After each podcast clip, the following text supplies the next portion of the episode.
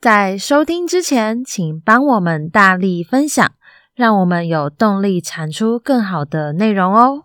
大家好，我是小蔡，我是大蔡。从今天开始到不知道哪一天止，我们要请你顺着我提示的线索，猜一下我们讲的是什么故事。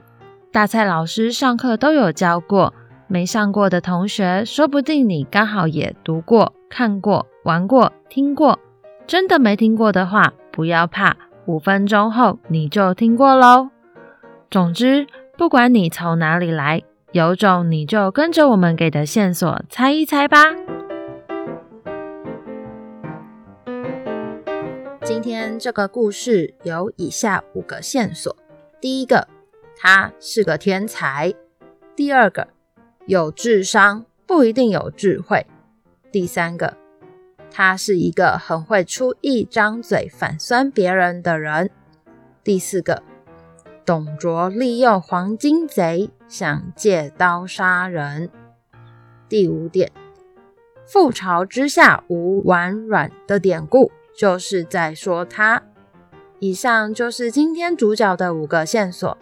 如果你猜对了，记得要来跟我们说。我们来请大蔡老师揭晓吧。好的，谢谢小蔡老师提示我们的五个线索。为什么老师的课好像常常有的主角是天才啊？应该是过去会被留在历史上的人的故事，很容易就会这样。大家会把一些比较有特殊表现的人，但是这个人的人生，嗯、跟我们过去理解的其实有他的有所差异啦。嗯，那我们就来听听看同学的摘要，因为这样比较快，可以介绍出他是谁。那还没有想出来的人赶快想哦。那想出来的人，我要讲喽。好的，我们先听一下六年级的佑瑞他写的这个主角的生平。原来啊，主角就是孔融，孔融让梨的孔融，孔子的孔，融化的融，对。不知道你们听有没有听过他“融四岁能让梨”这个典故？好，孔融出生于名门孔家，十岁时随父亲到洛阳，和李英说自己是他的亲友，并说明关系，使得在场宾客惊奇不已，还和陈维斗了嘴。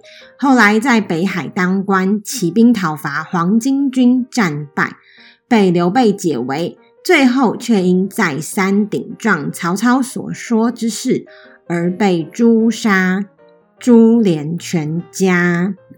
哇，看来佑瑞非常非常了解孔融的人生呢。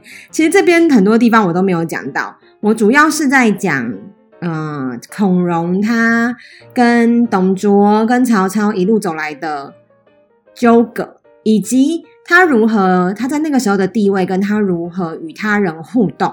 对，那可能我们小时候都会知道说，融四岁能让梨嘛，就是好像是一个温良恭俭让的小孩。那后来最有名的故事就是，人家说他小时了了，大未必佳，长大之后不一定会很好。结果他就反呛人家说，想君小时必当了了。那我看你小时候一定很厉害喽。意思就是，啊，你现在不就很普通？所以他是一个口齿非常伶俐的人。那在我们上课的时候，其实有讨论到，其实有时候天才跟白痴就是在一线之间，没有什么好去标签的。因为你可能看他的智商很高，但他也许没有待人接物的智慧。说真的啦，智慧才是你自己身心会平衡、会快乐的。永远在追逐功课比别人好、追逐成绩的人，其实他活在的其实有点像是噩梦中。那再来呢，是七年级的同学，他们要写评论。如果我是曹操，我会不会杀孔融？那这是于安写的。于安说：“我不会杀。”他说：“孔融出身名门望族，是一个声誉很高的名人，是建安七子之首。如果我是曹操，我不会杀孔融，而是以计使他归顺。孔融虽生于儒家士大夫之手，但他非常不孝。尽管这在儒家是大逆不道的行为，单凭此事还是不足以让人民议论纷纷。如果我是曹操，我会先利用他的弱点。儒家重视的不孝作为操纵的手段，要是孔融依然仗着名门身份抨击时事，可以用不孝这个概念让世人了解到孔融的真面目，这样就能削弱孔融的召集力。如果孔融肯顺服，便可持续监控孔融的行动，令他当文官，让他了解顺服是有好处的，反抗名誉则会受损。曹操也就不会背负着滥杀名士的罪名了。哇，于安的论述力好强哦，进步好多哦。说真的啦，这一篇文章不好写。嗯，孔融有没有不孝，基本上并没有办法明确的讲。我们只是得知曹操运用这个儒家非常在意的东西——不孝顺这件事情，以儒家之名来杀儒家的大家，这样子比较有可能。让大家，因为你要让他跌落神坛嘛，每一次对他愤怒，想要杀他的时候，大家都会说他是孔子的后代，不可以动。那我今天就说了，他违背孔子后代的中心思想，应该要有的东西就是孝，就是顺。那这样子的话，我是不是就可以找到一个标签来贴他？贴完他就可以杀他？但是呢，于安觉得哦，不要杀他比较好。你可以监控他，让他顺服啊，有好处的。这样子你就不会背负滥杀名士的罪名了。因为曹操只要杀了这个孔子的后代，在当时事实上影响非常大。他要怎么样让孔融不要影响他，可是又可以自己又不会背负滥杀名士的罪名？这个中间的取舍，其实就很像，嗯，我们在当一个小小团队的。组长，或是当班长，或是当足球队的队长、游泳队的队长，有时候有些同学就是会一直唱反调。你要怎么样让他听你的？同时间你又不会去伤害他，引起别人对你的位置的怀疑，或是老师在管理班级，或是你们以后出去当呃自己开公司啊，当老板呐、或是当小主管呐、你们一定都会遇到的，一定不会每一个人都听你的。如果你今天是曹操，你会怎么做？对，所以其实有时候我们在上课的时候会做这么多选择题，我们常常会叫学生选选项，听起来都是在玩。可是，在每一次，你知道一堂课可能要做三次选择，每一次不断的练习做选择，有一天换你真的做选择的时候，你就会想到啊，那个时候谁是怎么做的啊？那时候谁是怎么做的？这个就是以前有一个呃台大历史系的老师叫吕世浩老师，他分享的帝王学的教法。过去古代没有选择题的时候，帝王他们受教育的方式就是：假设今天我读到了张良在桥上有一个阿公叫他帮他捡鞋，这时候古代的帝王就把书盖起来，想：如果我是张良，我会去捡鞋子吗？透过这样子不断不断反复的把书盖起来，去揣测，如果你是那个人，你会怎么做？这个概念呢，其实是为了要让这些帝王以后他们真的接班了、接皇位了，每一个决策都非常重要，攸关着他人的生死的时候，他要做出嗯、利最大、弊最小的选择。那也就是你们啦，所以上次前一阵子刚好前几天不是三一四吗？我们又再上了一次霍金，就又再提到了，如果今天你是他老婆，你老公只剩一口气要气切，可是气切之后就没有声音了，你要帮他吗？你要救他吗？还是你就顺着医生说的让他走吧？他痛苦太久了，霍金痛苦太久了，你要让让他再搏一口气。救回来没声音，还是你要让他走？那你在做选择的时候，你就会发现，你绝对不可能只听当下。这时候，很多学生就会问老师：“那他现在几岁？他那个严不严重？”他们就会开始去了解事件的全貌。所以在上这些课的时候，我们其实里面都布了非常非常多的细节，跟很多要让大家去思考的东西。小蔡之前讲过一个词，我觉得就是很适合我们的课。细思极恐啊！仔细思考之后觉得很恐怖，因为老师在里面插了非常非常多我巧心布置的，从词语到课程到思考，最后甚至是让你学会说故事的能力，这些都是我们细思极恐的安排。好啦，再来呢是怡姐写的日记。那刚刚我们先听了国中生，他们已经可以写评论了，再回来看一下。如果你现在小朋友没有这么厉害，他只是三年级、四年级好了，呃，那他要做的功夫是怎样才可以达到国中那个程度？跟你讲，大家小时候都是慢慢练上来的，千万不要听了国中生就觉得 我的小孩怎么这么差，怎么这么不会进步，或是你们自己可能觉得哦，那不关我的事，那国中生我太我太烂了。没有。你就是要现在慢慢的进步，才有可能变成国中生的程度啊！就像你要跑步，你一定是先跑一点点，再跑五十，再跑一百，最后你有可能去跑马拉松。你不可能每天都去跑马拉松吧？好，那我们就从一节造的日记开始。今天的作文课，老师向我们介绍了三国时代的天才孔融。孔融是一位人生既精彩又悲惨的人。我认为他的人生仿佛宇宙一样，没有人能知道如何发展。他智商非常高，但却缺乏随机应变的能力。透过了解孔融的生平，我学到了天才与蠢才只有仅仅一线之差。不要乱贴标签，也不要自以为是。也学到了有时必须随机应变，不能只在意自己。因为自己的利益而跟长辈争执，可能产生不良的后果或不好的印象。好的，所以呢，怡洁呢在这篇文章里面用了仿佛什么什么一样，就是譬喻句。每一篇文章的第二段，不管你是日记还是作文，我都会强烈要求学生要放譬喻句。第一个，这个是可以让你的文章变得更丰富，延伸你的文章的长度。再来呢，可以让你练习去思考啊，怎么样的东西可以拿来类比在这个主角的人生中。当然，写到最后一段就是最难的啦。你要学到什么，也学到什么。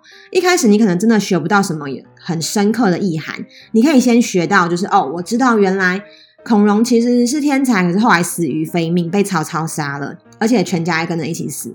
你可以学到，先学到很嗯。表浅的东西，后面再慢慢的生成。透过每一次书写之后，大家就会长出自己的想法。好啦，那讲到天才呢，我好想好想跟大家分享这一篇文章。他这篇文章的特色在于，他真的去遇到了一个我们现实世界中的天才，然后他的心得，而且这个是当下一跟天才接触完立刻写的，我没有给任何任何的。介绍或是帮助哦，就是我只是说，你们就写你们的心得吧，因为这个也没什么好在那边假装了，就直接写。嗯，我们提供给他一个安心的环境，他不用觉得哦，我要写给我蔡老师看，一定要写得很厉害，他没有这种概念，他就是最直白的写出他内心的想法。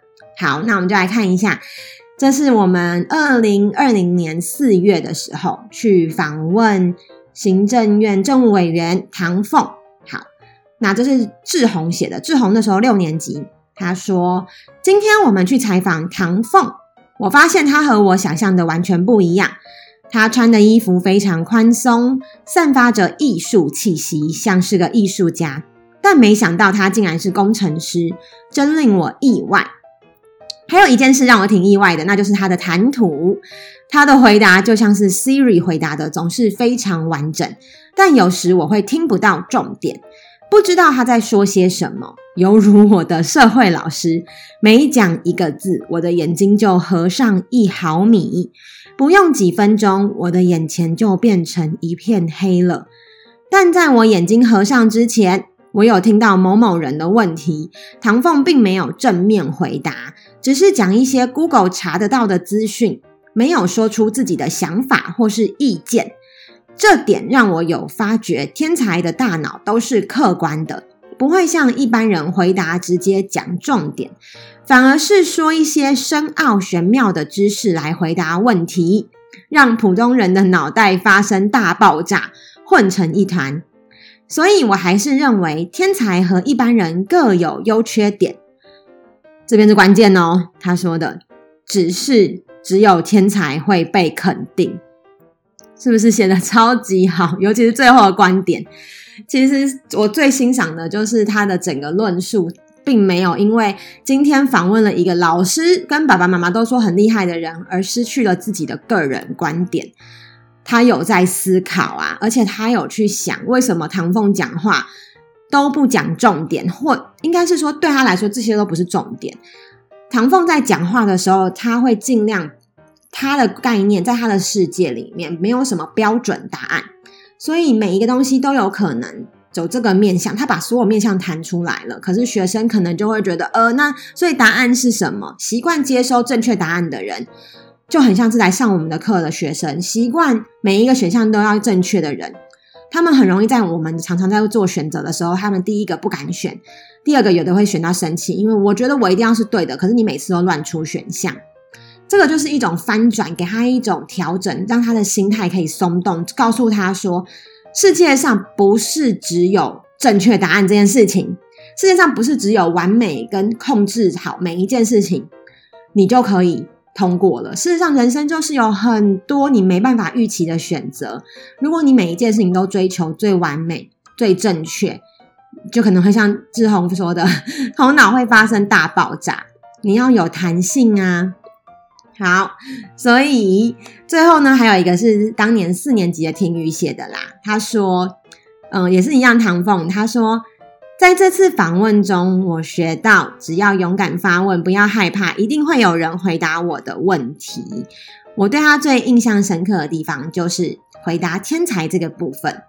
那因为婷雨问了他天才的定义嘛，那其实唐凤就跟他说，其实用现在的天才的量表来看，世界上真的有天才，可是那个只是那个是有极限的，那个没有办法。测出你在这个领域的顶尖程度，或者是它没有意义，因为你可能擅长写作，你可能不擅长数学。就像我可能是写作领域的比较偏天才的阶段了，自自夸自夸。小蔡现在已经做一百快一百集 podcast 了吧？我应该可以说他是 podcast 的剪接天才了吧？那你们呢？听了老师如果听了一百集 podcast，你耳朵也变天才啊，对不对？你都会背诵我们的台词了。超多人来背给我听的，对，就是开我们的开场白。所以其实每一个领域都有他的天才，只是这个社会确实对于智商比较高的人会有一种比较崇拜、羡慕的眼光。送大家最后一句话，然后就结束今天这一集，那就是唐凤说的：“与众相同是错觉，与众不同是常态。”跟别人一样其实是错觉，每个人都是独一无二的，跟别人不同才是正常的。好了，以上就是今天的有种你来猜，我们下集见。我们每天早上都会更新一集有种你来猜，如果猜到答案的话，欢迎留言和我们分享。喜欢的话也别忘了订阅我们哦。有种你来猜，大家明天见，拜拜，拜拜。